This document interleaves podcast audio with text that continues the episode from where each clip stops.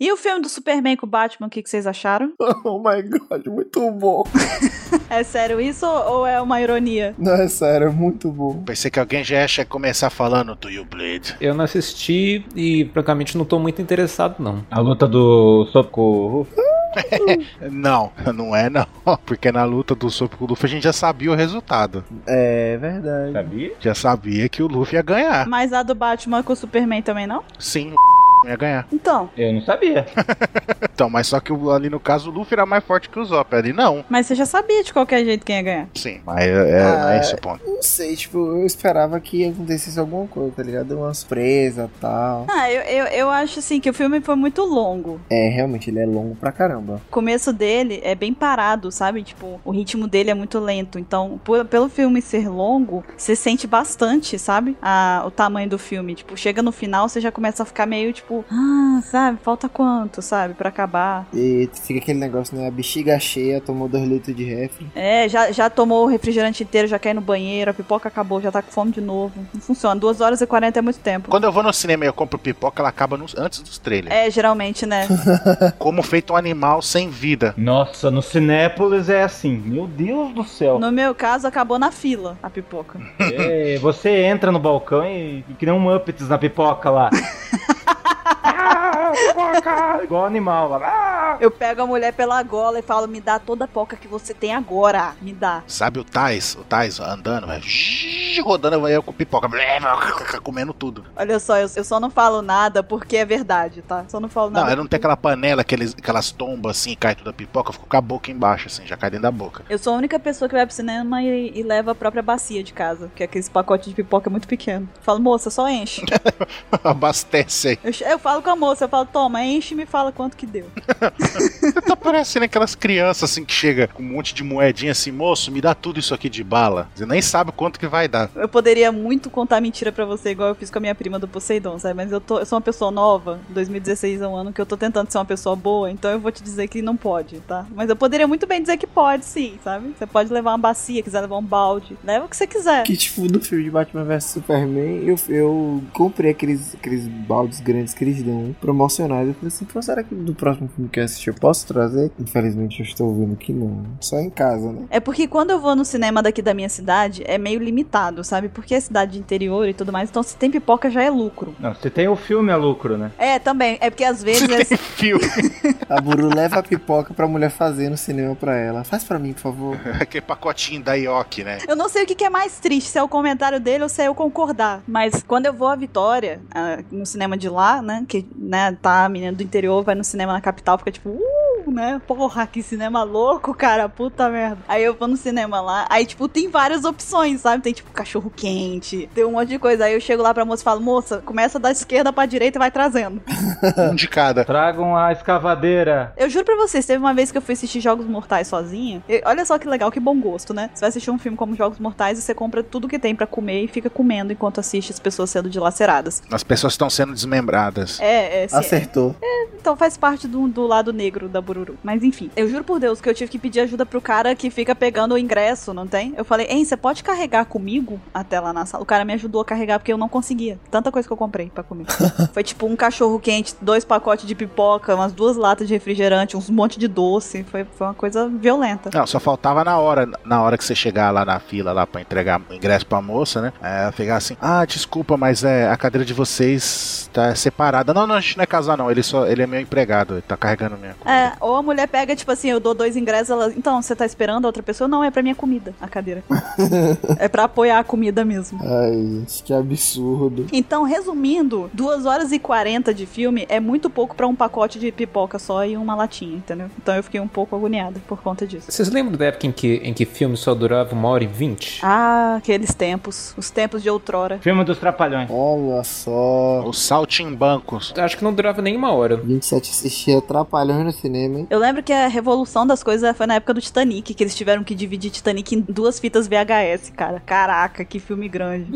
É, Eu tenho a história sobre isso. Não vi no cinema, né, tudo. Mas eu falei: "Não, vamos alugar". Eu tava eu com os amigos, né? Ah, A gente era moleque ainda, né? Puta, a gente vai, vamos, vamos alugar o filme do Mortal Kombat, vamos assistir o filme do Mortal Kombat que é muito louco, e não sei o que, beleza. A gente foi, chegou na locadora. Aí, ah, o Mortal Kombat tá todas alugadas. Aí, caramba, que filme que tem aí? Ah, eu tenho o Titanic. Aí imagina, 4 moleque assistindo Caralho. Titanic porque não tinha Mortal Kombat, tá ligado? Ai, deve ter sido muito bom. Saiu de lá dois casais. Você sabe o que, que era o pior de tudo? É que, se eu não me falha a memória, a primeira fita do VHS do, do Titanic, tipo, ela acabava pra você trocar numa parte muito tensa do filme. Tipo, você tava lá, tipo, super, meu Deus do céu, meu Deus do céu, e do nada acabava. Aí você ficava, tipo, quebrava, quebrava o clima totalmente, sabe? Acabou, tem que trocar a fita. Aí você, você ia lá chorando, tipo, te bota aqui.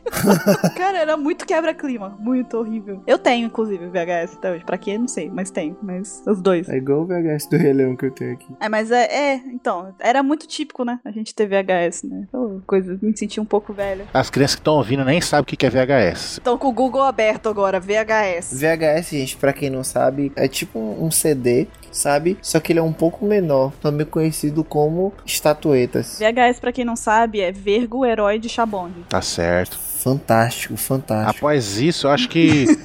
após esse- essa conclusão, a gente percebe, para um pouco, reflete e percebe que a gente começou falando de Batman Superman e terminou falando de VHS, tá certo. Tá ótimo, né? Inclusive, já que a gente tava falando de Batman versus Superman, ou seja, o homem versus Deus, né? Deus versus homem, como eles estão pregando no filme, a gente pode falar do cara que acha que é Deus, né? Nossa, que gancho, viu? Que gancho. Vem, segura, vem, vem, traz, traz, traz o Apex Cash. Obrigada, QT. Vem cá, me dá um abraço, QT. Dá um abraço, vem cá.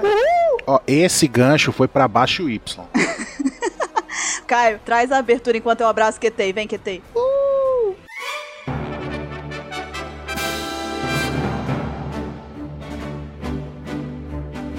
Olá, jovens! Bem-vindos a mais um ApexCast. Eu sou a Bururu e hoje eu estou aqui com o Ketei, Hoje nós vamos falar sobre os tontatas mecânicos. com o Ansem, Olá, pessoas. E é o que, rapaz? com o Mr. 27 e com o Brazilian Cara. Não sei o que, que eu falo. Deu branco. Desculpa, deu branco. Ei, gente. Tá certo, serve, já serviu. Tá, tá ótimo. tá ótimo. Serve também, ótimo. Foi o mais sincero, foi o mais sincero. E essa semana a gente vai falar sobre a história de capa do Anel, mas antes de mais nada, nós vamos para a leitura dos e-mails.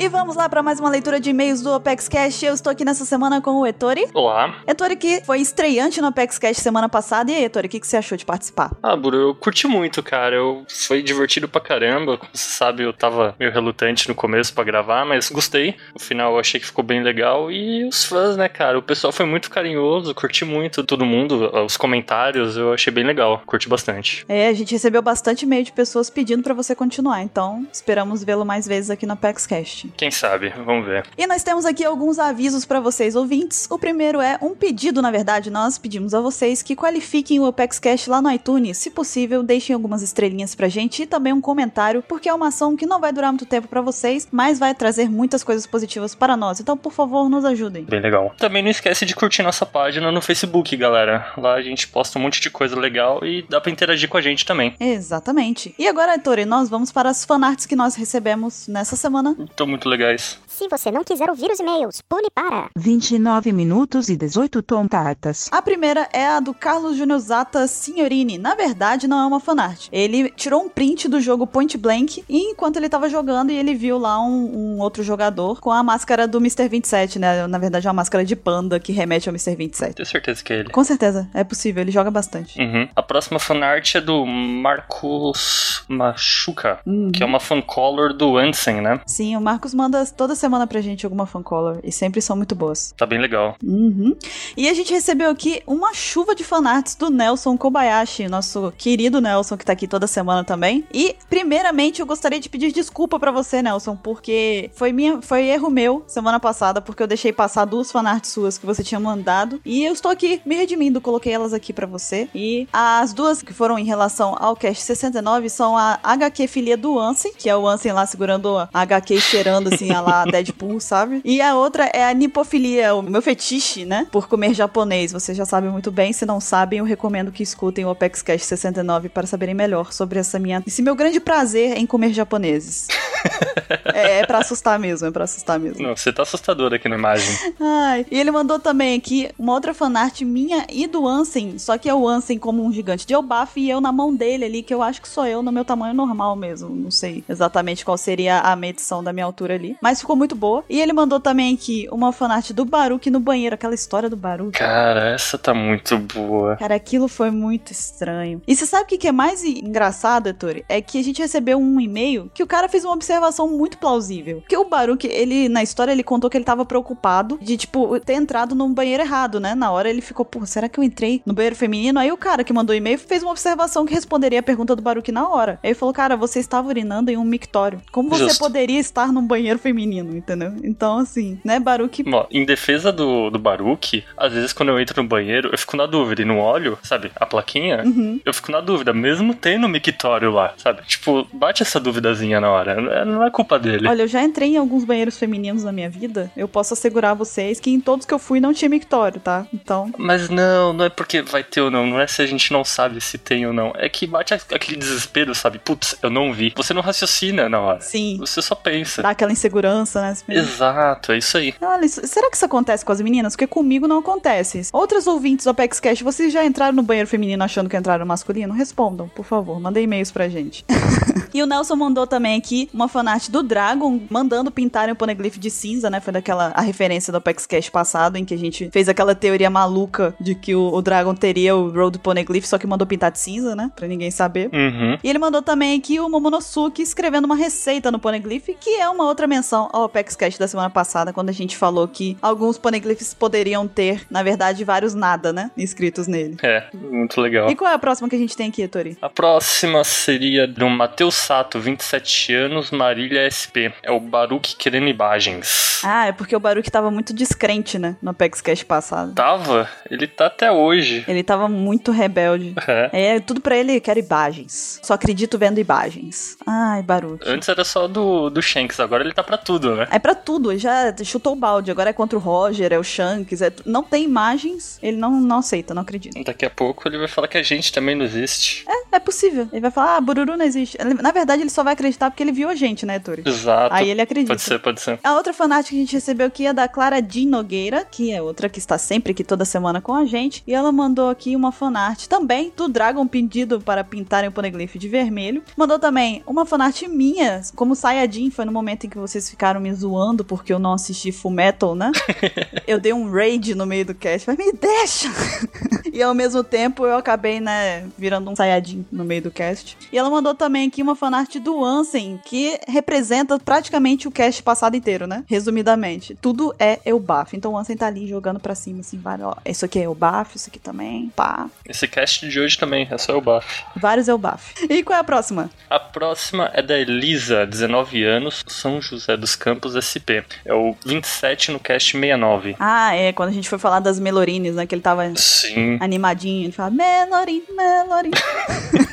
Vocês não sabem, mas é assim que ele fica mesmo, sentado lá na cama dele. Melorin. Babando também? Sim, sim, é o que acontece. É a triste verdade. Que horrível. A próxima fanart veio do Pedro José de Brasília. Não é que ele é de Brasília, é o sobrenome, tá? Pedro José de Brasília. E ele mandou aqui uma tirinha, na verdade, dos gostos peculiares do Mr. 27. Uma referência clara a 50 Tons de Cinza, né? No momento em que ele chega para a personagem lá do 50 Tons de Cinza e diz pra ela: Olha, eu tenho gostos peculiares. Ela me mostre. Ele vai lá e mostra uma, uma- como que diz, uma prateleira, né? Com todos os tipos de house possíveis. Vocês não sabem, mas é, é assim mesmo. Uma gaveta do armário dele é assim. Você abre a gaveta, tem lá. Acho que conseguiram uma foto, né, do caso dele, só pode. É, eu acredito que, que essa foto tenha sido tirada no local mesmo, da casa dele. É possível. Incrível. Do Elias Augusto, 21 anos, vai fazer aniversário dia 7 do 4, olha isso. Parabéns pra você adiantado, então. Parabéns, cara. Ah, a primeira fanart é da Rihanna provocando o Hansen com dado 6. É, do clipe da música nova dela. Vocês sabem que eu assisti esse clipe esses dias e eu não reparei o dado 6. O hack da observação de vocês tá muito bom.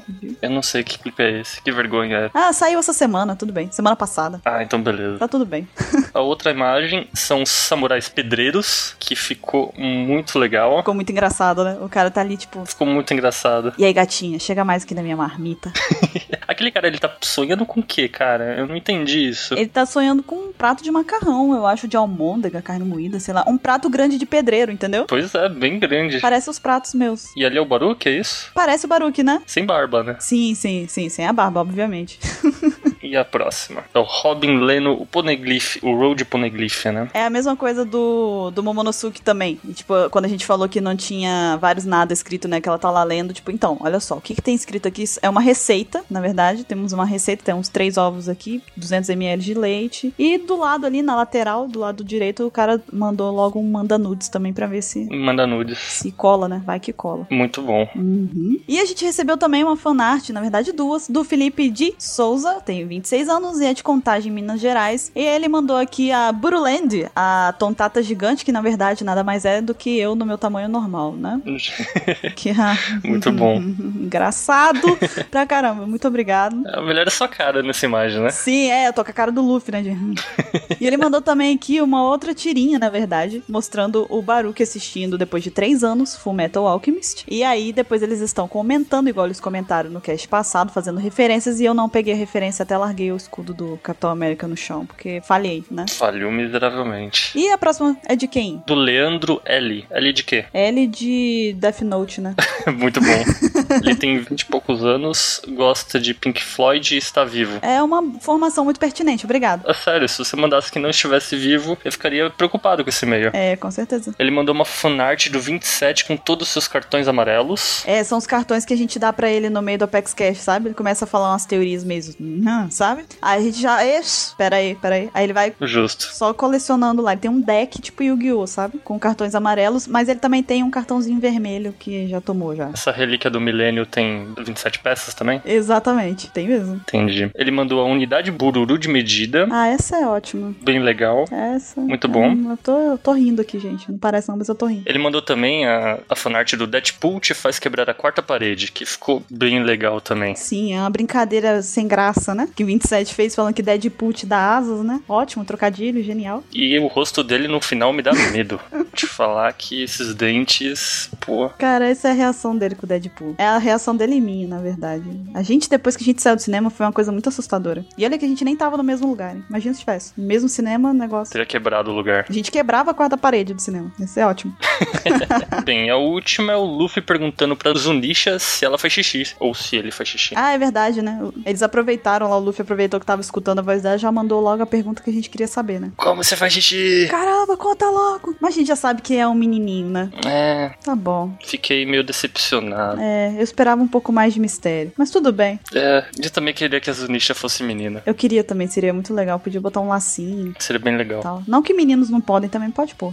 É, vamos botar nele também, né? Não tem problema. Vou- Isso aí, gostei. Zunisha é Okama? Não, o Zunisha tá na moda, entendeu? Ele quebra, ele quebra tendências da moda. Justo, perfeito, perfeito. E a última fanart que a gente tem aqui foi enviada pela Rebecca Akiyama e ela fez um desenho referenciando o momento em que Shanks passa o chapéu para o Luffy. E, na verdade, aí na fanart dela, é o Capitão K que tá passando o seu legado para o Mr. 27. Pra quem não sabe, o Capitão K e Mr. 27 são grandes amigos, foram grandes amigos de infância, até o momento que nosso querido Capitão K foi nos esperar em Skypiea. Fez todo mundo da OPEX chorar, né? Sim. Muito bonito, E ele passou pra todos nós o legado. Obrigado, Capitão K. muito legal. Muito bem, Ettore, vamos agora ler os e-mails que a gente tem pra essa semana. Qual é o primeiro? Do primeiro e-mail, Henrique Ribeiro, ele diz assim: Boa tarde, OPEX, galera da OPEX. Sou Henrique Ribeiro, tenho 23 anos e falo de São Paulo SP. Após as últimas revelações do mangá sobre o Road Poneglyph e como encontrar Laftel, estive pensando alguns pontos. Primeiro, para chegar na Laftel é necessário encontrar as quatro coordenadas presentes no Road Poneglyph e cruzar os pontos, correto? 2. Se apenas Roger e sua tripulação estiverem em Laftel, como sabe que ele esteve lá e o nominaram Rei dos Piratas? Pensando dessa forma, lembrei da explicação lá em Unis Club como foi formado o símbolo do governo mundial, que é uma cruz que lembra muito o formato formato presente na explicação do mangá e como se encontrar Laftel. Ok, finalmente a teoria. Vamos lá. Se Laftel for na verdade base do governo mundial ou algo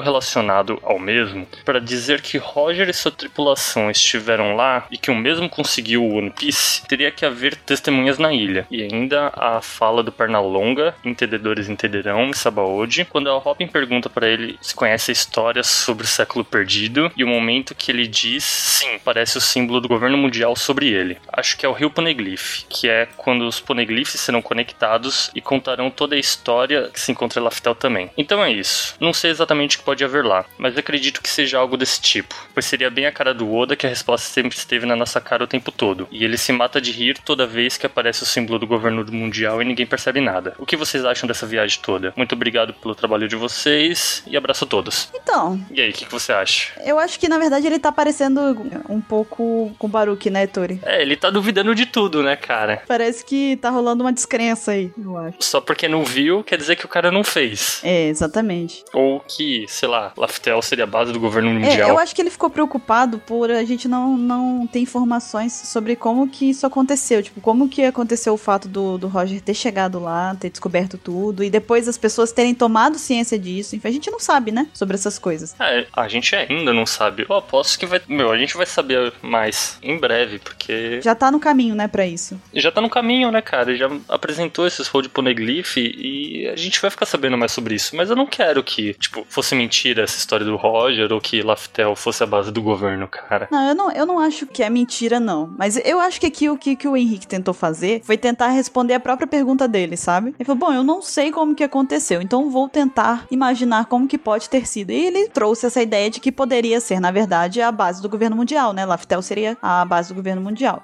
Pessoalmente, eu não acho e não gostaria que fosse. Também não gostaria, não. É, Eu não acho que, que o Oda vai trabalhar com uma coisa desse estilo, assim, sabe? Eu acho que é realmente um local diferente e tudo mais. Eu até cheguei a comentar num cast, eu acho que sobre o que é One Piece, que eu achava que Laftel seria, na verdade, o reino antigo, sabe? Tipo. Eu tenho pra mim que é isso também. E pra mim, tipo, seria uma ilha que tá perto do- da, da base do governo mundial, entende? O tempo todo esteve ali, só que ninguém sabia, entendeu? Tipo, porque o governo trocou o nome, sabe? Falou, ah, isso aqui chama, é, sei lá, batata, tá? Pra ninguém vir, entendeu? Tipo, não é o que que vocês estão achando, não. Então, assim, Sei. eu acho que tá mais pra uma coisa de o- existir uma ilha realmente e tudo mais, não ser a base do governo. Mas é a forma que ele criou e é válido, né? Tipo, toda teoria é válida até que o Oda conte realmente a história, né? A não ser que você diga que o, o Xer vai entrar pro bando. Aí isso daí não vale, não, tá? Desculpa, isso aí não vale. Isso aí é doideira, é uma pedra errada que você tá escutando aí. Mas enfim, o próximo e-mail que a gente tem aqui é do Wesley Santos Claudino e ele disse o seguinte: Olá, jovens, meu nome é Wesley Santos Claudino, moro em São José dos Campos, tenho 16 anos, sou estudante e acompanho o Apex Cash desde o Cast 42, o que é One Piece. Olha só, porque eu acabei de falar, né, dele. Olha só. Olha só que, que transmimento de pensação maravilhoso. Ele traz uma teoria aqui. Antes de morrer, o Roger pediu para que Oden escrevesse o último poneglyph com alguma informação que só Roger descobriu. Aí o Luffy vai encontrar esse poneglyph e vai escutar a voz do Roger. E além da voz, eu acho que vai ser mais forte ainda e vai aparecer uma espécie de projeção do Roger que explicará umas coisas pro Luffy. E esse seria o último poneglyph, que seria o último pedaço da história que estaria faltando para que Luffy entendesse o que ele deveria fazer para realizar essa tal vontade herdada. O que você achou dessa teoria? Gostaria de saber sua opinião. PS1, sou muito fã de vocês. PS2, considero pacas. PS3, eu estou escrevendo isso pelado, é o quê? PS4, sou apaixonado pela Bururu. Um beijo muito especial e quente para você. Ok, então é o seguinte, eu estou um pouco preocupado. Posso fazer uma observação? Cara, você tem noção de que você falou que está pelado e que gosta muito da Bururu no mesmo negócio? É uma coisa muito, né? Meu, que que é isso, cara? Cara, e- esse não é o- a leitura de e-mails do cast fetiche, cara. É, foi meio errado. Cast errado isso daqui, bicho. Esse pessoal que é fã do Baruque, tá vendo? É por isso que eu falo, gente, se um dia fizer uma convenção de fãs do Baruque, vai estar todo mundo pelado. O negócio vai ser uma coisa muito errada. Muito. Nossa, me avisa se tiver isso que eu não vou aparecer. É, eu também não vou, não. Eu vou estar ausente nesse. Eu já tô com compromisso. Independente da data, já tenho compromisso. Não importa, já tô com a data definida, assim, tipo, Exato. não estarei.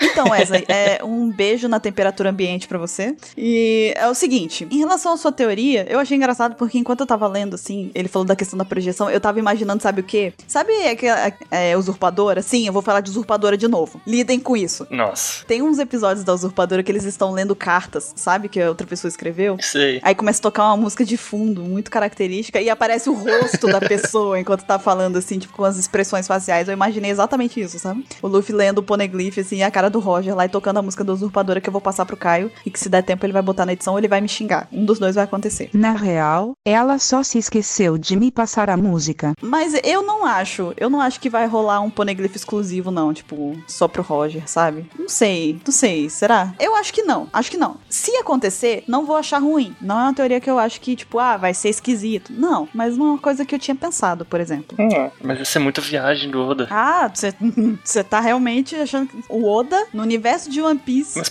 projeção, o Poneglyph, sei lá, virou o R2, ele aperta o botãozinho, aparece a Princesa Leia lá e fala: Luffy, precisamos de você. venha nos salvar. Você é nossa única esperança. ok, agora você me fez desejar menos que isso aconteça. Tudo bem, Antônio. Pois é, foi quando você leu, eu imaginei isso. O Luffy vai lá, aperta o negócio, aparece o Roger no vestido de Princesa Leia falando: Com o cabelinho da Leia. Monkey D. Luffy, você é nossa única esperança. Quero fanarts. Eu quero fanarts. Ai, muito bom, Antônio. Você acabou de destruir qualquer esperança que eu pudesse ter pra que isso acontecesse.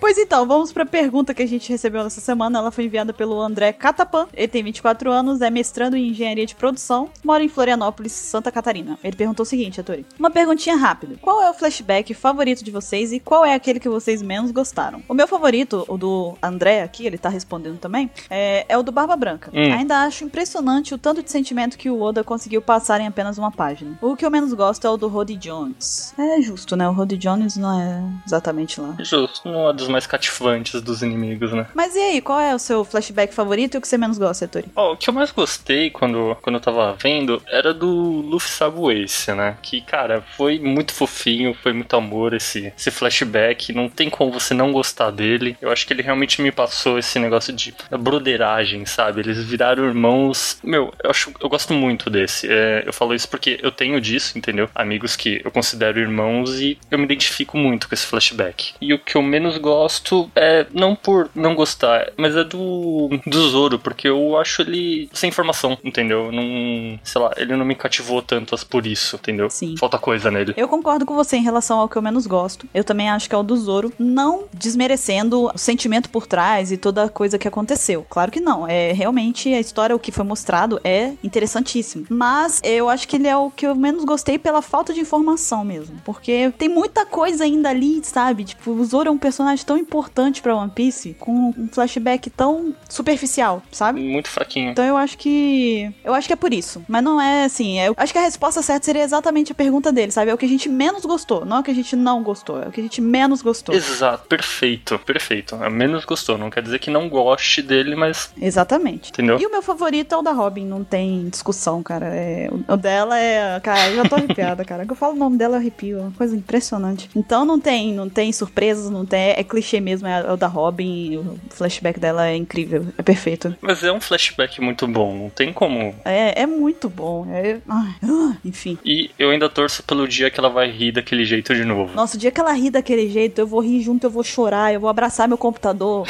e. Ai, meu Deus do céu. Meu, vai ser muito legal esse dia. Mas pra não dizer que, que eu não falei das flores e falei o óbvio que você já devia imaginar, outro que é muito legal é o do Corazon. Corazon Law e do Flamingo, né? Que é uma coisa meio. É, super recente, é muito bom também. Eu achei muito legal mesmo a história, muito comovente, né? A relação do Corazon com o Law. Mesmo do, do Flamingo em si, né? É muito bom esse, esse flashback. É um flashback de vilão muito genial, cara. Por mais de ser vilão, você consegue ter alguma afeição por ele. Você, você gosta do. Tipo, você entende o motivo dele. É porque o Oda contextualizou a coisa, sabe? Tipo, ele, ele transformou o do Flamingo num vilão muito mais completo depois daquilo, sabe? Porque você. Não é um vilão vazio, né? É, você vê a trajetória dele, o que, que levou ele a ser daquele jeito, enfim. É muito bom. É outro muito bom mesmo. Tá aí na lista dos favoritos. Uhum. Pois muito bem, agora é a vez de vocês, participem, mandem e-mails pra gente. E se quiserem participar, mandar fanart, e-mail, pergunta, mandem para contato.onepcx.com.br. Você pode mandar também a sua pergunta para o nosso perfil do ESC. O link tá na descrição aqui do Apex Cash, é só clicar lá. Lembrem de sempre colocar o nome e a idade de onde vocês estão falando para que nós possamos conhecê-los melhor. E agora fiquem com o cast sobre a história de capas do Anel. Tem maluquice, bastante maluquice. Não teve gaivotas, ou teve? Será que teve gaivota com aqueles globinhos de astronauta, né? Pode ser que tenha tido, né? Só vai dar pra saber escutando É, seria engraçado. e assistindo, acompanhando a- as histórias de capas com a gente. Então, um bom Apex Cash para todos e até a semana que vem.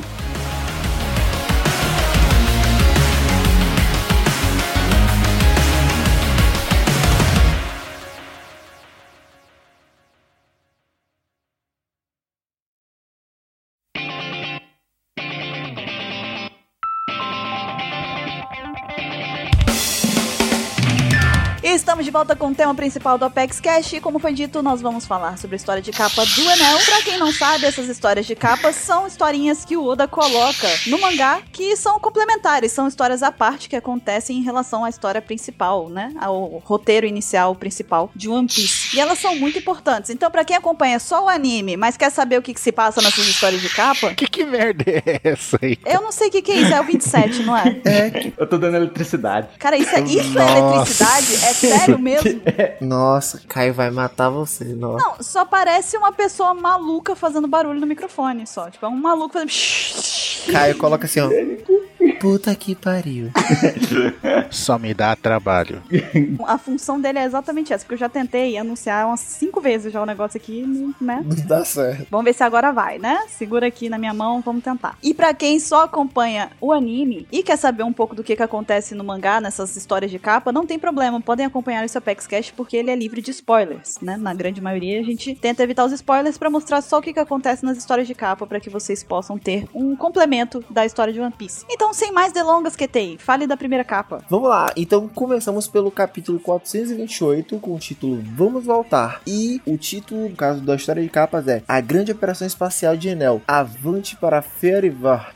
A história de capa se passa logo após o final do arco do Enel. O objetivo dele é chegar à Lua para fazer o que só Deus sabe e nós vamos descobrir agora. Só Enel sabe. É, gente, vocês se lembram daquele momento, lendo mangá, assistindo anime, em que meio que caiu a ficha que, que o Anel, aquele louco, mentira Deus e com poder já que era Deus, fez aquilo tudo e no, e no fim das contas ele essencialmente queria fazer um foguete pra ir pra lua? Sim. Verdade, ele é Neil Armstrong do One Piece. Neil Armstrong.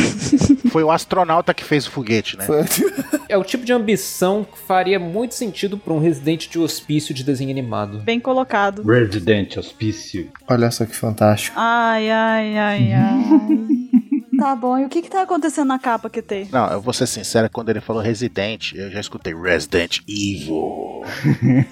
Seguinte, o que que tá acontecendo na capa? Enel tá guiando a arca dele, se aproximando já da lua. No caso, aparenta estar bem próximo, só que a gente sabe que essa distância não tá tão, sabe, né? O tamanho da arca demoraria alguns anos pra chegar. Isso parece que levaria algumas horas mesmo. Co- Ansem, como é a sua medida? Talvez um- uns 3 metros e meio pra chegar? Não, não, essa aí é o Messi Anos Luz aí. Ia faltar um- uns, uns 27 ml pra ele chegar. Tem uns 3 metros de luz aí. Tá ótimo. Tá bom então. E qual a próxima capa, Ansem? Então, a próxima capa, o volume 2 é Desembarque em Firever. Todo mundo vai falar o nome errado, provavelmente a pronúncia errada. Só a Buru vai falar a pronúncia certa. Não é Fairy Verth? É, mas é, é tipo falar home theater, né? Que você fala home theater. Casa do Professor, Home Teacher. Sim, Ansem, diga-me. Então, a gente vê ali o nosso amigo Enel, né? Com seu piercing nas costas, ali com os tamborzinhos com o símbolo do trovão, né? Isso nas costas. É, porque é um piercing. É o piercing mais exótico que eu já vi na minha vida. Ele elevou o nível dos piercings ao extremo, sabe? Bota esse bambolê aqui, cara. Olha, eu acho lógico que ele colocou isso depois de ele ter ganhado o poder de transformar o corpo dele em eletricidade. Porque do contrário, deve ser horrível colocar isso. Espero que tenha sido depois do poder também. que-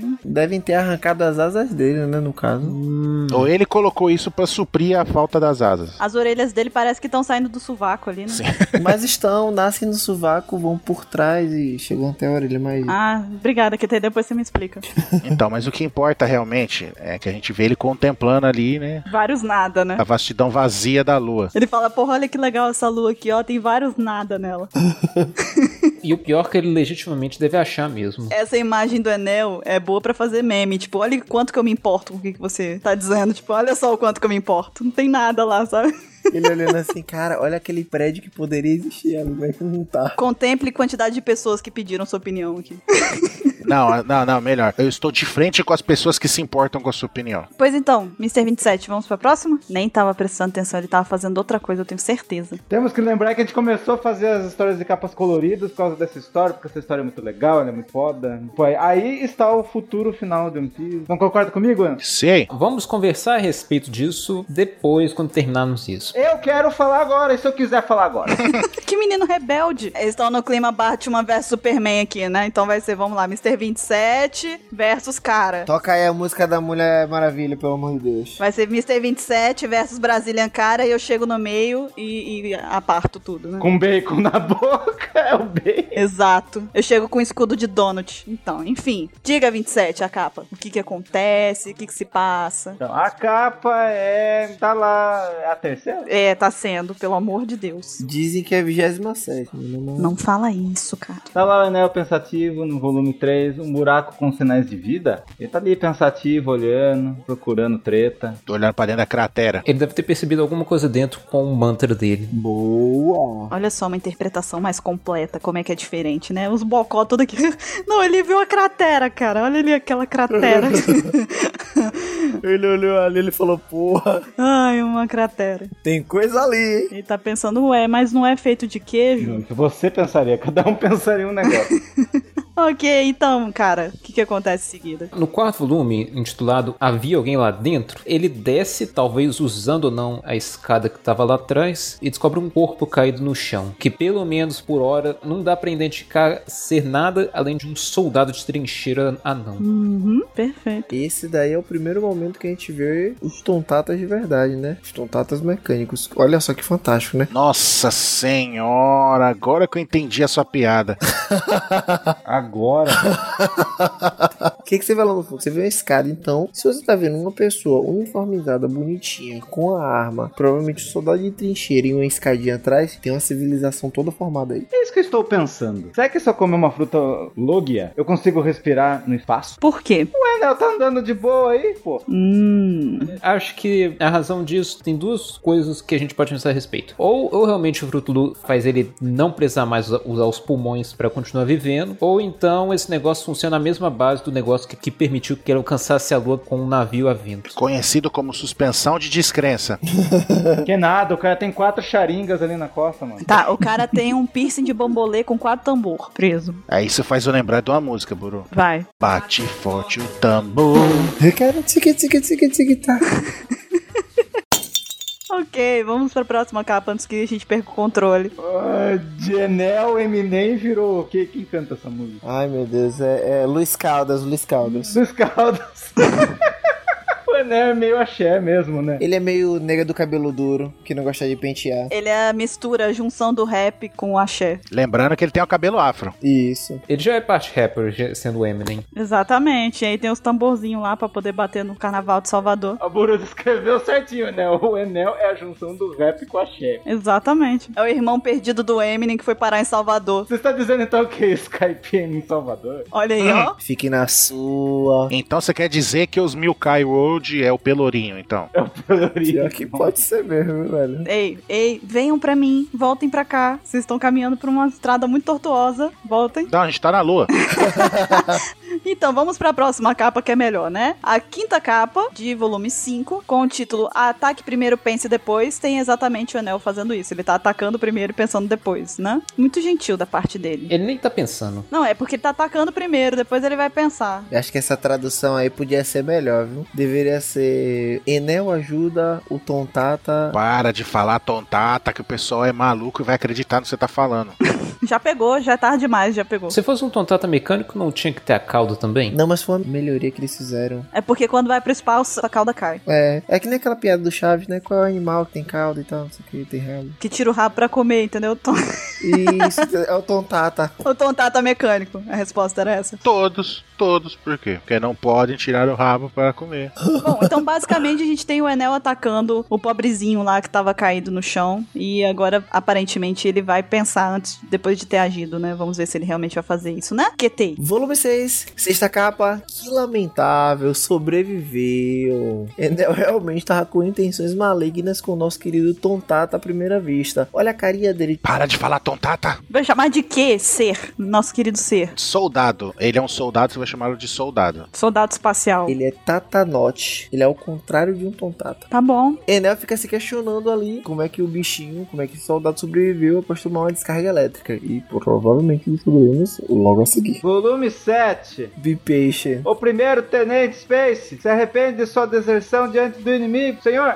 Mas enfim, ele é um bichinho. Cara, vocês estão mesmo preocupados em descobrir o que, que ele é, né? Ele é um tontato. O rabo tá na mochila, na moral. Eu estou fazendo minhas análises aqui. Suas análises, ok. Tudo bem. Acho que o Enel também tá analisando, que ele tá com a cara. Então isso é o quê? Olha a cara dele de essa porra é um tontato, ó. O Oda já apresenta que o nome dele é um é, Tenente Space. Ele tem aniversário? Não lembro. Nossa senhora. Primeiro tenente Space. Ele tem. Ele, ah, ele nasceu no dia 21 de março. Quem se importa, né? Sim, então aparentemente o bichinho tava caído, o Enel deu um choque nele e ele acordou animadão. Ok, vamos lá, vamos salvar tudo. É, e ele já mencionou um inimigo, e aí cria a dúvida de qual inimigo que ele tá falando. É verdade. Vamos pra próxima página? Sim, Ansem, vamos pra próxima página? Então, a próxima página aqui é o volume 8, O Arrasado Campo de Batalha. A gente vê o primeiro tenente Space ali chorando próximo ao corpo dos seus amigos. Um vestido de samurai ali, outro de cavaleiro e outro de, de soldado, tipo parecendo um soldado nazista ali com a roupinha ali, militar. É, parece um soldado da Primeira Guerra, pra falar a verdade. Aí se você for parar pra ver, a armadura do carinha dourada ali é igual a do Luffy lá no Thriller Bark. E o capacete ali, a do- parece aquele capacete que o Zop usou, não sei, eu não lembro onde. que Ele usou um capacete daquele. No Strong World, Em um dos filmes. Strong World foi o Sop sim. É, então, tá vendo? Olha o Oda aí, ó. Olha o Oda aí, ó. O Oda dando spoiler. Aí tá o Enel ali, tipo, com a mão na cintura, mas que é merece. Continua tentando entender, né, o que, que tá acontecendo. É, ele tá mostrando uma clara in- indiferença à tristeza do Space. Na verdade, eu tô achando que ele tá se demonstrando interessado até demais, sabe? O Enel sempre foi muito. Não, imagina ele. Ele chegou lá, ele queria saber o que tá lá e chega lá com quatro bichinhos. Ele vai falar, foi pra isso que eu vim pra cá? Eu quase acabei com uma terra da Ilha do Céu. Para isso, né? Vamos descobrir o que, que acontece em seguida, então, cara. Então, na parte 9, outro se aproxima. Temos um retorno à cena anterior, só que agora por outro ângulo mostrando alguma criatura dando um passo à Um frente. pezinho com hack. Tô brincando. Antes que comecem a me xingar, tô brincando.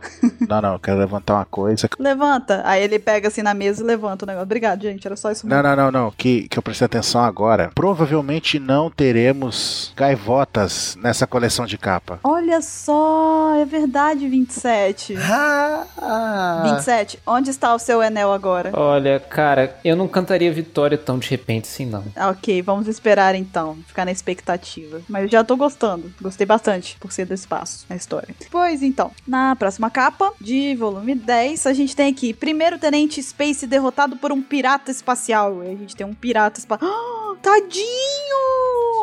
Perfurou o Space. É o Buba. Cara, olha, olha a cara do Enel de tipo, putz, cara, que saco isso. Ele ainda não tá nem aí. O Enel tá, tá com muita cara de tipo assim, cara, não me importo. Que porra é essa? a cara dele é de. Olha, o atravessou. Tadinho, tadinho do Space. Gente, mas vamos ao assunto principal, que olha que bicho estranho esse. Parece o Pateta. o Pateta ele perfura e chega. Oh, oh, viu? Atravessei você. E perfura bem no peito. É ele. "Oh, oh, foi mal. E no One Piece, um mangá, uma história inteira sobre piratas, a gente nunca imaginou que ia ter um ponto em que eles iam incluir também os famosos piratas espaciais. Um Verdade. É verdade. Tema tão famoso em ficção científica. Ah, ainda mais quando você tem pateta, né, velho? Porra, é que você não espera mesmo. Como é que você vai imaginar que o Pateta foi acabar nesse ramo, né? é, tipo, ele já foi tanta coisa, já foi jornalista, essas coisas. E... Já participou das Olimpíadas e tal. Já participou das Olimpíadas, já fez tanto. Como que faz mesmo? Como é que é? então, vamos pra próxima capa que tem. Próxima capa temos aqui, volume 11. Os piratas espaciais não fazem prisioneiros. Olha que ousadia pateta. Não satisfeito de empalar o Totata, quero dizer, Space, foi lá e ainda se ousou a meter uma lança pra perfurar o abdômen de Enel. Só que já sabemos que ele não pode ser atingido por ataques normais. E Enel fica com aquela cara de. hã? QT, eu quero que você descreva a cara do Enel. Qual seria a frase pra essa cara do Enel? Seria o seguinte: Que merda é essa? Não, seria assim, ó. Saí de Salvador, peguei o buzu pra ir pra Barroquinha, 10h34, e você vem fazer uma palhaçada dessa? Sério? O pior é que parece que ele tá pensando isso mesmo. E não, eu não acredito que eu acordei 7 horas da manhã pra estar aqui em 9. Próximo, enfiou a lança na barriga. Ele tá olhando e pensou assim, cara, você parou o meu axé rap pra isso? Posso fazer uma análise? Faça análise. Onde vocês já viram um bicho, tipo um meio homem, meio bicho, tendo uma arma que tem eletricidade? Quem disse que a arma dele tem eletricidade? Veja no outro. Na capa anterior tem eletricidade. A gente viu isso com os minks, não é? Vocês estão maluco? Ué? Vocês estão maluco? Ah, não é a arma que tem choque. É o robozinho que foi carregado com eletricidade. Eu não estou maluca, eu só respondi a pergunta do 27. Eu não cogitei nada, eu só respondi. Não, porque, tipo, É o robozinho que foi carregado com o raio do Enel, que quando acertou ele, descarregou e saiu aquele choque. Não, mas a gente tem que levar em consideração que as pessoas que estão ouvindo a gente não sabem no final da história, então a gente não pode dar spoiler da história de capas. Desculpa, então. Então a gente tem que fingir que é o Mink pra dar, dar razão ao 27. Fiz o ipô, fiz o ipom. Como que é o negócio do judô? E, é Yuko, Ipon e. Vazare. Yokon? Ai, meu Deus do céu. Ai, olha o foco. Versus quem? Versus quem? Versus Yuko? Hã? Ansem, o que, que tem na próxima capa, Ansem? Na próxima capa a gente vê o Enel ali gingando capoeira ali, ó. Já dando uma no queixo do cara, ah, fazendo aquele Paranauê, Paranauê. Aí deu um Paraná na cara do maluco ali, o cara já caiu cuspindo sangue. Aí a gente vê a bandeira pirata no chapéu dele, olha, que é um, que é um ET cabeçudo ele, ó. Então. É os aliens da- de Marte lá, não é? Eu acho que tá representando a cartola, na verdade. Ou será que isso é a cabeça dele que tá por dentro da cartola? O Oda fez referência com aquele filme de Marte lá, dos. dos lembra que tem uns alienígenas cabeçudos? Marte ataca? Isso aí! Sim, sei qual é. Marcha ataque. Perfeito. Marte ataca, é verdade. Milimétrico. Nossa, lindo. Esse Oda é demais. Então, mas só uma coisa. O volume é o volume 12, né? Todo insolente receberá o julgamento divino. E tomou uma capoeira ali. Apareceu o Sop? Do que que você tá dizendo, cara? O que que você tá... Ai, ai, ai. Depois do time skip só existe um deus. Tá bom, o que, que, que que você tem a dizer então, 27, dessa Não capa? sei, o cara usa umas válvulas no peito. Ele mede a pressão. Ele tem uma armadura do Homem de Ferro. É A roupa espacial dele. Tá controlando a pressão do traje, talvez. A pressão mamãe. O que, que uma coisa tem a ver com a outra? Obrigada, cara. Nossa, senti hack. Obrigada, cara. Obrigada. O cara perdeu a linha. Senti hack na frase dele. Ah, Gente, tem limite pra tudo. Vocês me chamaram pra esse cast pra isso? Tudo tem um limite. Ah, meu Deus. 27, então vamos pra próxima capa, então, já que a gente chegou no limite. É, fui intimado. Tá, volume 13. Uma enorme explosão. Tá ali. De boa o nosso alienígena. Caidão e uma explosão. Que não foi o anel. Barulho de explosão, Anson. Tocan. É, tá o, o tritão lá. Engraçado, não deveria fazer barulho, né? No espaço. É, e não deveria ter ar também, né? É, não deveria ter ar também. Ok, Ansem, seu argumento é ajuda. Mas é o impacto, gente. Não, é porque no som não se propaga, né, no espaço. E também não deveria ter essa gravidade. Exato. Não deveria ter muita coisa, na verdade. Não deveria ter tanta coisa. Não deveria ter uma civilização na É Lua. um charinga na exclamação. De todas as coisas, a gente está realmente preocupado com isso, né? Realmente. Em um universo onde as pessoas comem uma fruta e adquirem poderes, né? A gente tá realmente. Vamos voltar pra capa 2 pra quem se importa, bora. Você gostou da 2, né? né? A 2 é fantástica. Sim, cara, e o que, que acontece em seguida? E na próxima capa, intitulada Meu Verf, o Deus Furioso, é no finalmente tem uma emoção que não é apatia ou leve interesse. Tá com raiva. Na verdade, foi essa cara que você fez agora há pouco. É. Exatamente. eu falei. É verdade, cara. Olha aí. Foi bem, né? Adequada. Tudo tem um limite. Eu escuto as bobeiras que vocês falam aqui, mas tudo tem um limite. Eu vou embarcar na do, do Mr. 27, ó. O quê? O Enel tá usando hack em alguns pedaços do corpo só ali, ó. Só, né? Eu tenho todos os hacks. O Eno tem um certo talento pra close expressão. Se a gente lembra da expressão lendária dele. É aquela de boca aberta lá, tipo. "Ah". A melhor de todas. Aquela é mais lendária. Então, na próxima capa, de volume 15, os piratas espaciais seguem com seu projeto de escavação das ruínas lunares. E a gente tem mais um pateta ali, né? Temos aí o pateta. A turma do Pateta. Estamos todos juntos, é a turma do Pateta. Pateta não, isso aí é uma turma de Muppets. Uma turma de Muppets. Putz, tá piorando. Tá bom, tá bom. Aí tem um pessoal ali, né? Um dinossauro esquisito ali, um jacaré, corcunda, um. Alienígena. É. O pessoal é tudo meio corcunda mesmo, pelo que eu tô vendo ali. Tem um bicho azul lá atrás, enfim. Eles estão Tem a Bururu ali embaixo. Você tá me chamando daquele bicho ali, de verdade mesmo. Você tá realmente me comparando com aquele bicho ali. Aquele bicho de barba. Você está dizendo que eu sou laranja e tenho aquele monte de pelo na cara branco. Não é barba, aquilo ali é algodão doce. É isso mesmo. Eu vou te dar uma oportunidade de voltar atrás. Sua é evolução especial. Olha o capeleto lá atrás, ó. Enfim, então a gente tá vendo que tem outras pessoas, né? Na Lua, além do anel. Então, Tem um airship ali também, ó. Atrás do bicho azul do capeleto ali tem um airship ali, ó. Olha, a expressão técnica é disco voador. Não, não, eu jogo Final Fantasy Airship. Já chegou o disco voador. Ah, não, não, não, não, não, não, não, pera. Na máquina que o capeleto tá construindo ali, ó, tem umas inscrição nela ali, ó, tá vendo? umas inscrições, onde? Ah, no canto, no canto ali, no canto direito, lá em cima ali. Ah, tô vendo. Tá dizendo que ele. Deixa eu ver aqui. Made in Lua. Tá bom então. Ketei, vamos pra próxima capa, por favor. Bom pra próxima capa. Volume 16, um clarão. Só isso? Só? É, não tem mais nada na capa. Só isso, né? Olha lá a gaivota alienígena ali, ó. Tá ali, ó. Aonde? Ali, ó, tá de azul. Não, ali você tá forçando muito, né? É uma gaivota do espaço. Gaivota do espaço. Não, é o Donald. É o Donald aquele. Pronto, perfeito. Muito obrigado. Temos o Pateta apontando com alguma coisa que parece um rifle, uma bengala, pra um Enel, que possivelmente está num navio, espaçonave, O Spaceship. casa, spaceship, Disco voador. disco voador. Então nós temos aqui o disco... chip- O disco, chip, nave, barco. Se a gente falar nave-mãe, vai ter confusão. Nave mãe, pronto. Nossa, você arranjou o termo certo. Confusão, Ketei, é isso mesmo. É isso mesmo. Agora um monte de gente vai fazer gozação com a gente por usar o termo certo. Droga.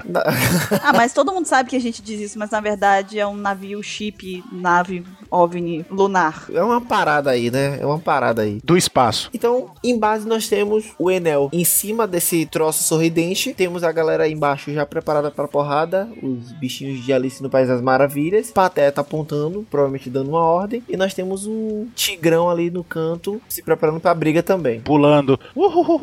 O Ana já já não matou o Pateta? Não, mas esse é o, é o Capitão Pateta, esse daí. É porque é uma raça só de patetas. Por exemplo, eu. Eu sou um pateta. Assim como 27. Cara, mas ele foi tão sincero agora que eu acho que a gente tem que ir pra próxima parte. Foi quase uma tristeza muito grande. Eu sou um pateta. é, a conclusão da minha vida é essa mesmo. Então, assim, eu tô, fiquei triste pelo QT. Vamos pra capa seguinte pra ele ficar melhor. A Ah, Vamos. capa seguinte a gente vê, volta até aquela cratera lá e vê o robozinho caído ali, machucado, né, derrotado, e ele chorando e lembrando, né? E até o nome da capa do volume 17, A Luz Diante dos Meus Olhos. O dia em que eu nasci, na ilha Karakuri. Ai meu Deus. Esse nome não é estranho. Não, não, nasceu um certo doutor Vega, punk. Meu Deus, esse velho Vegapunk, você tá dizendo isso, Ansem? Onde um certo carpinteiro ficou. Que ficou com a cara igual do robozinho ali. Você tá me dizendo que aquele ali é o Vegapunk? é. Eu não acredito, Não. Ansem, que você disse que você disse isso, Ansem. Eu não disse isso. Então quer dizer que o bichinho é um androide? Que loucura é essa? Por isso que ele aguentou o tranco do anel. Aguentou o raio do Enel, aguentou aquela atravessada no peito, com a lança do pateta espacial. Pateta. A gente vê também ali tem uma lousa, é o capacete dele, uma lata de lixo e duas espadas, olha só. Que esse cara? Como que o Oda introduz um negócio desse? Na próxima capa saberemos. Ó, ó. Não, e, não, e detalhe, a roupa do, do robozinho ali é a roupa do Dr. White, ó. É igualzinha. Ah, é verdade. Referência a Breaking Bad. Doutor quem? Ó, o cara aí que não assiste Breaking Bad é. Say my name. Referência a Breaking Bad, sem my name. Ah, não assisto TV, não. Então, 27, vamos pra próxima capa. Volume 18. Admirando o luar com o professor Tsukimi. Olha. Temos um nome e tá todos eles felizes. Comendo bolinho. Sim. Ele não era muito criativo, né? Que os robôs eram tudo igual. Mas deve haver um porquê deles serem iguais. Será que tem 27? Sim, porque ele assistiu Breaking Bad e fez todos parecido com o Walter White. ó. Ele era fã de Breaking Bad. Pronto, era isso. Fantástico. Gente, uma coisa que já dá pra mencionar aqui é que eles estão todos olhando a lua, comendo os bolinhos. Isso aí é uma coisa que tem no Japão e na China. Inclusive, eles têm um feriado lunar que todo mundo faz isso, como um negócio que é chamado especificamente bolo lunar, que é um, é um negócio feito com trigo com recheio. Eu, eu comi um quando eu tava morando lá e eu, eu não gostei muito, não. Ele é de quê? Ah, é feito de um monte de coisa diferente, mas comum é com uma pasta feita com feijão. Ah, tipo aquele azuki, né? Moti. Não é Moti? Fe- Acho que é feijão azuki, alguma coisa assim. É um feijão doce, né? Quando eu morava em São Paulo, eu comia quando dava aquele sorvete de, tinha o formato de um peixe que eles vendem na rua. Aquele negócio é gostoso, mas, mas bolinho lunar que eu comi na China eu não, não gostei muito não. Gostaria de provar, quem sabe um dia. E o nome desse professor significa Olha a Lua. Ele observa e fala com ele: está vendo aquela lua que brilha lá no céu? Ah, não. Nossa, eu nem peguei essa. Buru, você tá muito rápido, você aprendeu. Eu falo que One Piece ah, tem coisas de luas que são importantes. E esse cientista aí que é da mesma ilha do Vegapunk, Peraí, Ilha Karakuri. Uhum, é a mesma ilha lá. Lua, um, um cara que tava com o nome de Lua, Enel na Lua. Vamos então, cara, pra próxima capa? Certo, então, volume 19. Durante uma observação, aconteceu uma explosão. E com todos eles ficando surpresos quando eles avistam, durante a admiração da lua, eles observam uma explosão enorme nela. Aí ele faz aquela cara de puta merda, quanto queijo voando. Fez cara de Enel. com a boca fechada. Quase se engasgou com os bolinhos lunares ali. Imagina, o cara gosta tanto de Lua e ainda vê a Lua explodindo. Ele fez tipo. "É". Na verdade, é a próxima capa. Na próxima capa, de volume 20, engasgado com um bolinho lunar, uma triste despedida. Meu Deus, o velho morreu com o bolinho lunar. Ele engasgou e morreu. Você disse que ele quase, mas não, ele morreu. Tadinho. Fiquei triste. Fiquei muito triste. Não, não quero mais ma- me manifestar. Você não quer comer esse bolinho? Bolinhos lunares são perigosos. Você não pode comer um enquanto a lua explode. Nossa, mano, agora olha que coisa incrível. O tamanho do corpo desse velho é o tamanho da cabeça dele. É do tamanho do corpo mesmo. Se você tirar e e comparar, é mesmo ca- é proporcional, talvez. Não sei. Tá falando que o velho era cabeçudo, é isso? Tá com cara do Didi quando ele fazia velho. O velho dançou. Ai, sei, que besta. que caidou você. Ai, como você é besta. Então vamos, QT, pra próxima. 21. Pois então vamos para a lua. Velha, a lua é muito perto, na moral. É pra ir de balão, deve ser pertinho mesmo. São 30 metros pra lua. o céu de One Piece é baixinho, né? É aproximadamente uns 53 ml. É, tá vendo? Tá vendo? Aprendeu. Cara, é, é uma ideia bem, bem estranha, né? Ir pra lua com um balãozinho, então. Não, de boa. Quando você entrou em, entrou em órbita, o balão leva. Não, de boa, cara. Você pega ali, vira à esquerda, segue toda a vida e vai. Não, é porque assim, ó, quando eles chegarem a entrar em órbita, eles vão pegar a arma um do outro e vão se lançar, entendeu? Aí só deixar o resto a in- a inércia faz. A cara de vingança que eles estão indo. OPEX ensinando física, acertamos. Observação, por favor, não aprenda física com a Apex.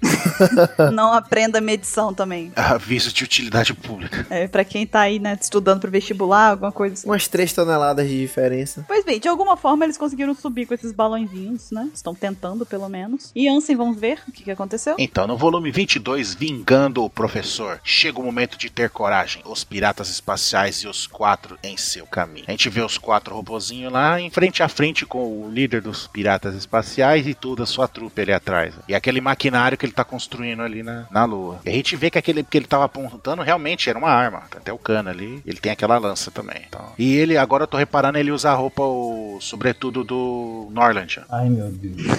Ah, Você sabe que o negócio foi muito ruim quando o 27 fala isso. Não, mas é igual, pode comparar. Eu desafio a comparar. Esses bichinhos ali atrás, o que tem? Não lembra aquele, aquele bichinho daquele jogo, robô? Do limbo. Não, robô. Um que é um robozinho. Ah, maquinário. Maquinário! Não parece? Os bichinhos do maquinário? Parece. Oh, que bonitinho. Saudades, maquinário. Não, agora, só fazendo uma ligação. Se o casaco do Norland realmente está aí, isso significa que esses bichinhos, eles podem ser tontatas gen- geneticamente modificados. que tontata dele. Androides criados justamente para isso. Agora eu tô pensando seriamente que foi uma, uma- uma péssima ideia eu fazer essa referência. Olha, não, fantástico, velho. Vamos continuar, porque Eu cheguei a con- essa conclusão há mais tempo.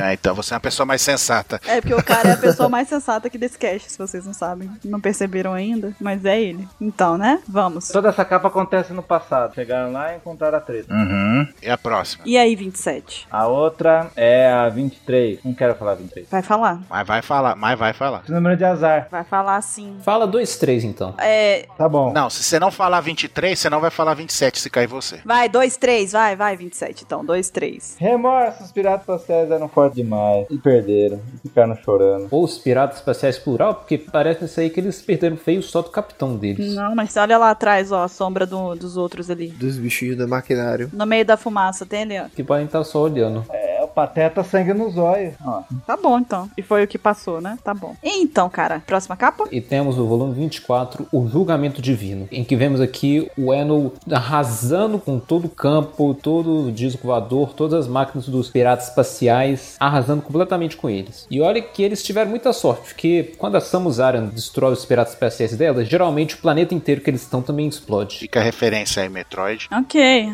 ok, ok. Que o Space pô, levantou a tempo de ficar surpreso surpreso com isso. Ele tá com uma exclamaçãozinha ali com a engrenagem. Tá bem surpreso. Apesar de que a, a postura corporal dele não tá exatamente de uma pessoa que tá surpresa. Talvez ele esteja embasbacado. Hum? Posso riscar já a palavra do dicionário aqui do dia. Então, na capa seguinte aqui, de volume 25, os piratas espaciais sem nenhuma escapatória. O Enel tá passando o rodo, né? Tá limpando todo mundo lá, dando um jeito no Pateta, no Pato Donde, em todo mundo, no maquinário. Ele tá levando uns tiros sem nenhum efeito também. Sim, tá atravessando ali, né? De nada, assim, de graça. E é aquela coisa, né? Ele não tá ajudando o Space. Na verdade, ele tá meio que falando, pô, é meu, né? Que é eu que vou mandar nesse lugar. Tá vingando a destruição da Maxim. Sim, da, da terra dele lá, que ele falou que, né? É, é dele, ninguém mais pode dominar esse lugar. Então, não tem nada de altruísta nessa ação dele aí. Eles destruíram a nave dele? Não. Destruíram sim, você não vê aquela explosão? Apareceu voando lá. Dá a volta aí pra você ver. A gente espera. Não, é uma enorme explosão. Ah, ele falou, meu veio Earth. O que explodiu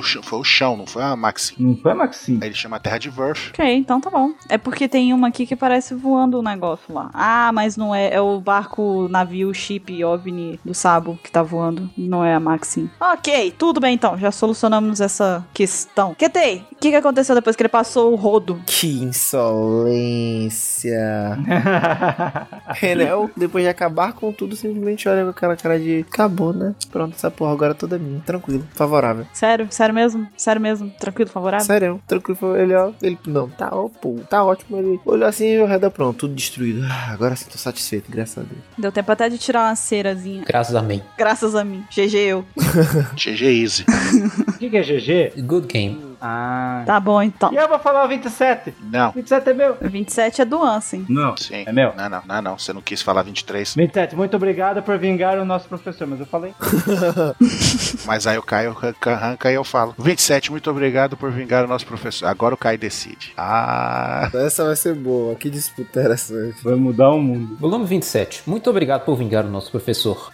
Todo mundo quer falar. É, volume 27, muito obrigado por vingar o nosso professor. Não vai ser você que vai falar, vai ser todo mundo. Volume 27. Muito obrigado por vingar o nosso professor. Pronto. Onde está o seu Enel agora? E o que que acontece na capa? Explodiu tudo, o bichinho veio e falou: "Ah, obrigado por vingar o nosso professor". Então, é basicamente é isso aí que tem na capa mesmo, né? É a capa mais importante. Agora, eu fico me perguntando uma coisa. Seria a Oda detalhista demais ou ele realmente quer contar alguma coisa pra gente? Porque você quer ver uma coisa, por exemplo, aquela estrutura ali no fundo é a mesma estrutura que apareceu na capa anterior. Se fosse outra pessoa, não se importaria, depois que ela já tá toda amassada, de colocar as inscrições. Será que não existe algum sentido na, na, na escrita do Oda e a gente até hoje não descobriu? Tchan, tchan, tchan. Então, eu não sei. Tchan, tchan, tchan, tchan, tchan. N- Eu não sou capaz de opinar.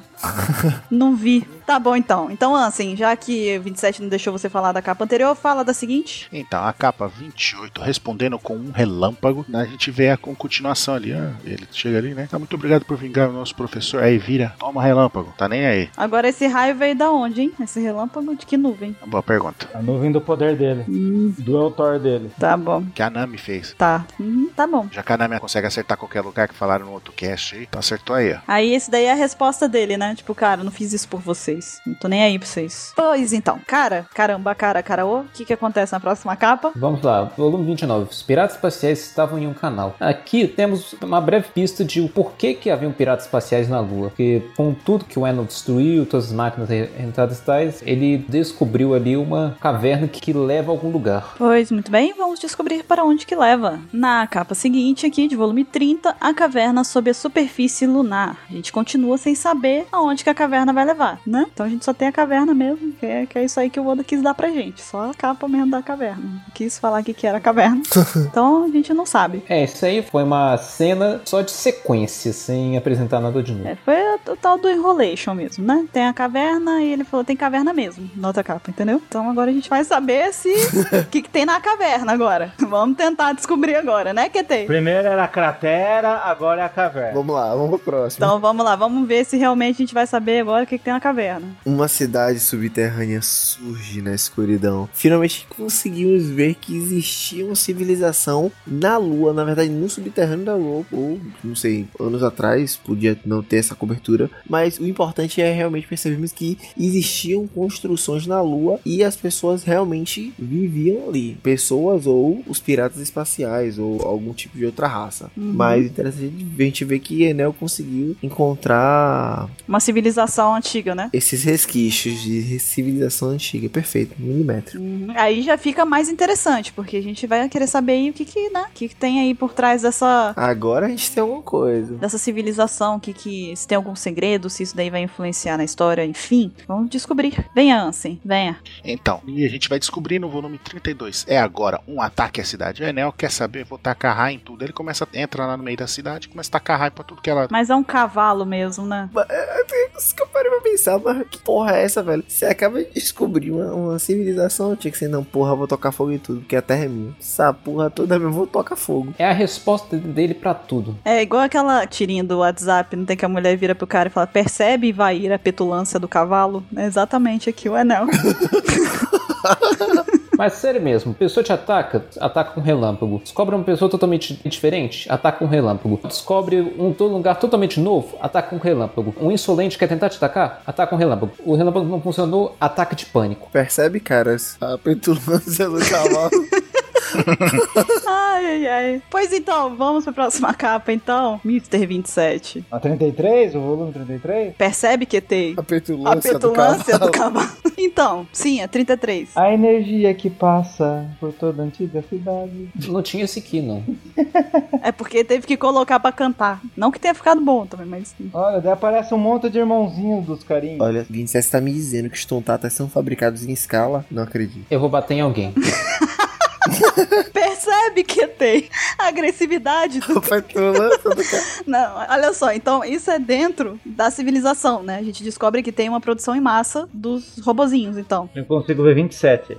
Claro. Você contou realmente 27 ali. Aham, na- no Two Piece. É, tá bom. tá certo. Então, cara, então a próxima capa, por favor. E aqui temos o volume 34. Recarregados com sucesso. A gratidão pelo destruidor. Aqui temos o Enel confuso pelo lugar inteiro não estar completamente destruído, cercado pelos Spaces e por um grupo enorme de robozinhos estranhamente parecidos com os Spaces. Que parecem tontatas. Uhum, Os random, né? Tudo O random. pessoal também chama esses spaces de autômata. Um detalhe que ninguém falou, todos esses que foi ativado agora tem as asinhas igual da raça lá do pessoal de Skype. Skypeia, é, verdade. Sabe o que eu tava percebendo? Eu acho que Enel era mestre de Gedatsu, porque tudo ele tá conseguindo por descuido. Por descuido descobriu os tontatinhas, por descuido descobriu o túnel, Não é tontata. por descuido descobriu a civilização, por descuido ele Salvou eles, né? Tudo. ligou o- os automatas. É, por descuido vai fazer tudo, ó. Tá tentando ser ruim, tá sendo bonzão. É, no Two Pieces ele vai até Laftel. Ninguém falou da lâmpada ali, ó, ali iluminando a cidade toda. Mas eu me pergunto, como que o professor Tsuki construiu esses bonequinhos? Com as mãos. Ah, ah. Com engenharia, com tecnologia. Com dedicação e força de vontade. Mas diga, eh, desenrole, desenrole só. Disserte mais a respeito. Será que o professor lá era um pesquisador? Tipo, os pessoal de Ohara tentavam ler o poneglyph. O velhinho lá tentava descobrir, esses- fazer esses robozinhos. Estudava sobre eles, porque eles devem ter existido, deve- devia ter escrito em algum lugar. Uhum. Naquele lugar, provavelmente. Vamos ver se a gente vai saber mais a respeito disso nas próximas capas, não é? Cadê? Pois então, na próxima capa aqui do volume 35, Estudando as Pinturas, o povo lunar alado de tempos antigos. Essa daqui é a primeira das duas capas que eu acho mais relevantes aqui na, na história do Enel. De todas as histórias de capas de One Piece. Sim, sim, é a que mais deixa aberto coisas, né? Tipo, pra você poder teorizar é, dúvidas a respeito do que, que ela pode significar. E eu acho que tem uma certa pessoa que tá aqui que com certeza tem uma teoria a respeito disso, não é? Ah, você. Obrigado por me dar a voz. É o seguinte. Ai, ai. Então, a gente pode ver ali, identificar claramente, né, as três etnias de Skype ali, né, ó, tipo como se fossem os Xantias, o sacerdote ali com a chave na mão. A gente vê o pessoal da raça lá, da etnia do, do Enel lá, que tem aquelas asas ma- maior e dobrada pra baixo. E vê o pessoal ali da Cones ali, que tem até as anteninhas e as asinhas mais compridas, erguida pra cima ali, ó, tá vendo? A gente vê também ali aquela representação daquela lâmpada gigante em cima ali do, do robozinho ali sendo construído. E um exército de robozinhos seguindo o líder dele ali, ó, com, com o bastão ali. E o Enel, tipo, hum, Mas só de perguntar uma coisa, o povo de Xandia não era da Terra mesmo? é isso que eu fiquei pensando agora. Só então não tá se sabe. Sabe o que, que eu analisei? Pelo que parece aí, parece que a sociedade de Skype era dividida em, em- em três bases principais. No caso, a gente tinha os semelhantes a cones, que faziam referência aos militares, e no caso, esses androides faziam auxílio à proteção, no caso da Lua. Nós tínhamos é, esses das asas, das asas maiores, que provavelmente, pelo que parece, pelo menos nesse desenho único, seriam como se fossem sacerdotes, pra, pra fazer algum um tipo de alusão, entendeu? Um- um- vamos dizer que seria de uma casta maior do, do povo de Skypiea, que tomava o comando, e o povo de Xandia eram como se fosse como se fossem nossos artesãos antigos, entendeu? Que tomavam conta mais da, da questão de mão de obra mesmo e a parte da ciência do, da lua. Tanto que, se você, com- se você parar pra prestar atenção, esse que parece um sacerdote que eu falei, que tá fazendo a direção, a movimentação dos braços dele parece como se ele estivesse dando uma ordem ou então como se fosse uma instrução, entendeu? E o outro tá fazendo só a execução do, do serviço. E o primeiro que tá lá no canto da esquerda tá fazendo a proteção do que seria um laboratório pra construção desses automatas, desses androides. Uhum. E eu, antes da gente passar, só comentar que esses desenhos têm uma influência bem mesmo americana, bem parecido com os desenhos de murais feitos pelos povos astecas, ou incas, ou maias, ou enfim, os povos sul-americanos. Pré-colombiano. Sim, sim, verdade. Você consegue ver também a influência egípcia e dentre outras, Mesopotâmia e tudo mais, que tem aqui a questão da lei da frontalidade, né, que os olhos são pra frente, os ombros, ah, os ombros não são de perfil, mas pelo menos os pés são de perfil, porque tipo, eles buscam ter uma representação melhor do corpo humano, entendeu? Pra você conseguir ver por inteiro o corpo em uma imagem só. Sim, sim. Incrível. Vocês são, estão perfeitos, milimetricamente perfeitos. E esse desenho de Akuma no Mi que tem, tanto no, no cetro do carinha quanto em cima do robô? É uma Akuma no Mi? O que, que é? Ah, é a lâmpada. É, não seria a lâmpada? Qual é a lâmpada lá que tá no, umas páginas anteriores? Eu acho que ele tá representando a eletricidade, né? Eu acho que é aquele globo de energia. Aquele globo de energia que aparece. E é um barco que tá aí? É um barco que eles. Aparentemente é um barco. Agora, será que isso aqui não seria, não seria a própria cidade? E aqui, tipo, como se fosse a representação de que tá dentro do- da, da Terra? É, pra mim parece tipo o setor, aquele setor que a gente viu de criação dos robozinhos. Só que como tá visto de lado, talvez eles estão mostrando até a mecânica por baixo, entende? De como que funciona a coisa. Tipo, Uhum. eles estão retratando o local e a parte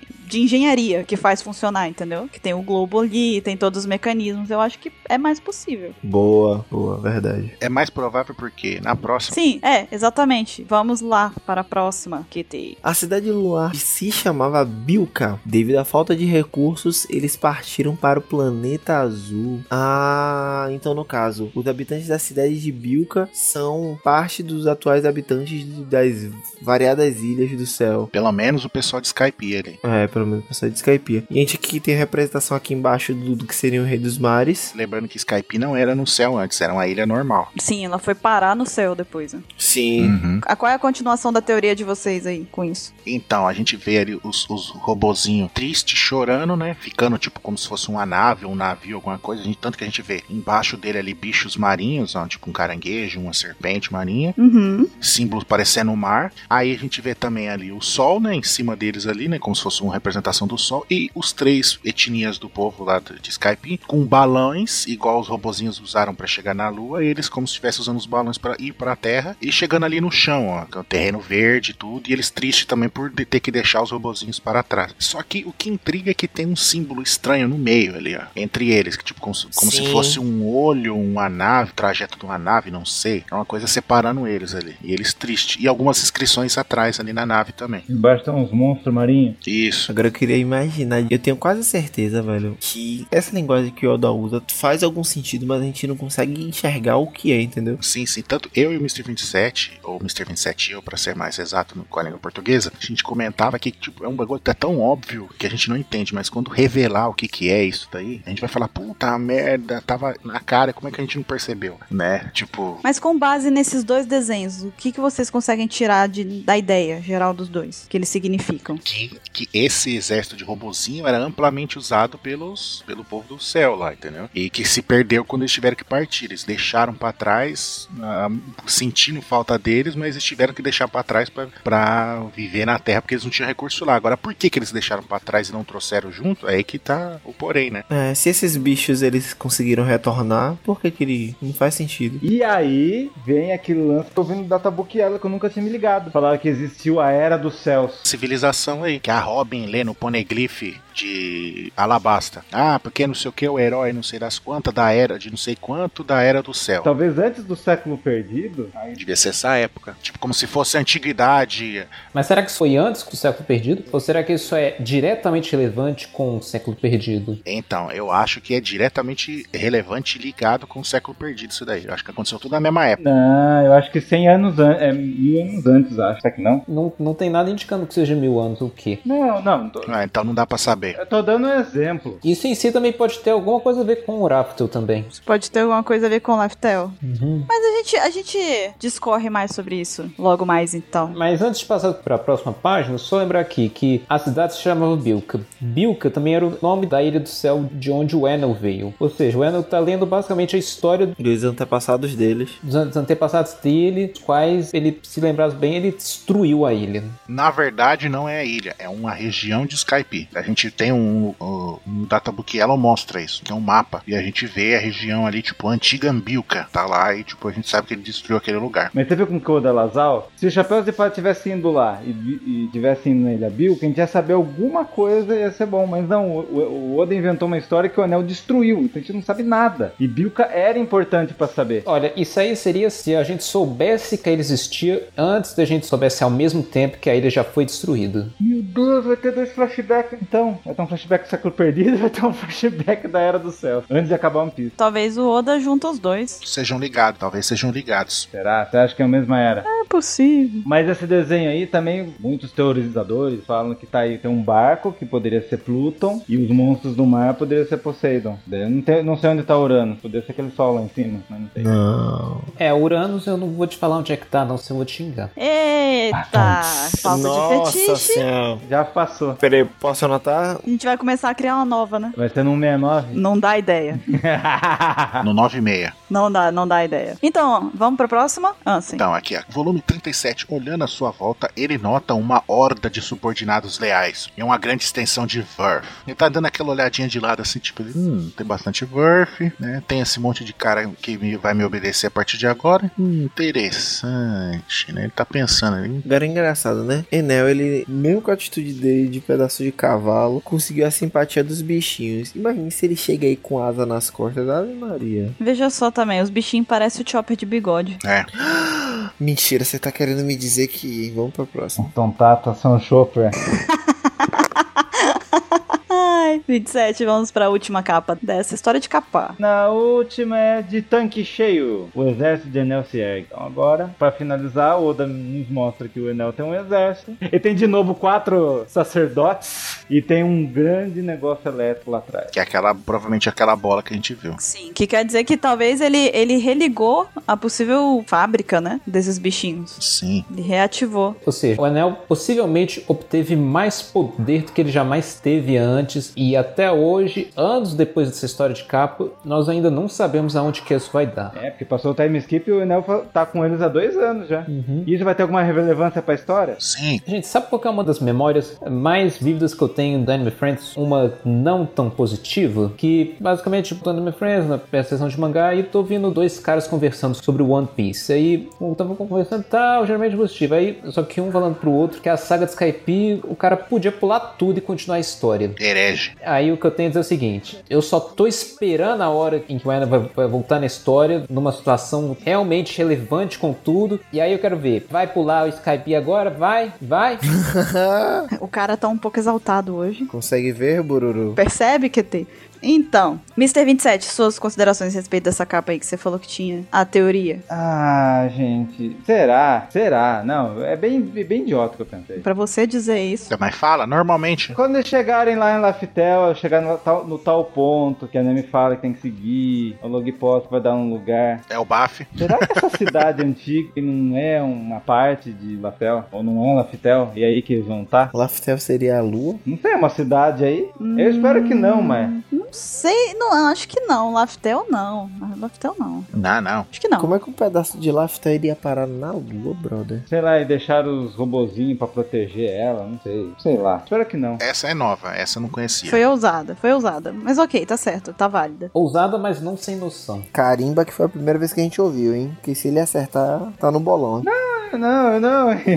Eu pensei agora, pensando com os últimos acontecimentos do mangá. Pois então, vocês têm mais alguma consideração a respeito da história de capa? Que eu tenho certeza que ela vai ser re- totalmente relevante pro final de One Piece. Isso é inquestionável. Concordo. Eu acho que de todas as histórias de capa, essa daqui é a que tem mais chance de ser relevante mesmo, né? Pra história. Não, algumas já foram relevantes, né? Tipo, Não, mas eu digo numa intensidade maior, assim, tipo, de trazer informações, né, mais importantes. Essa foi uma das mais intrigantes até agora. Concordo. Porque ela, ela deixa tudo subentendido, na verdade. Conta pouco e deixa o mistério ainda maior. Mais alguma coisa? não, eu acho, eu acho que é isso. Mais teorias ficam para o cast de outro cast de teorias. Perfeito, perfeito. Então agora é a vez de vocês ouvintes, deixem os comentários, mandem e-mails pra gente dizendo o que que vocês acharam dessa história de capa, se vocês têm suas próprias teorias, o que que vocês acharam das nossas. Participem e a gente se vê no próximo Apex Cash. Até lá, um grande abraço a todos. Boa noite. Tchau. Falou!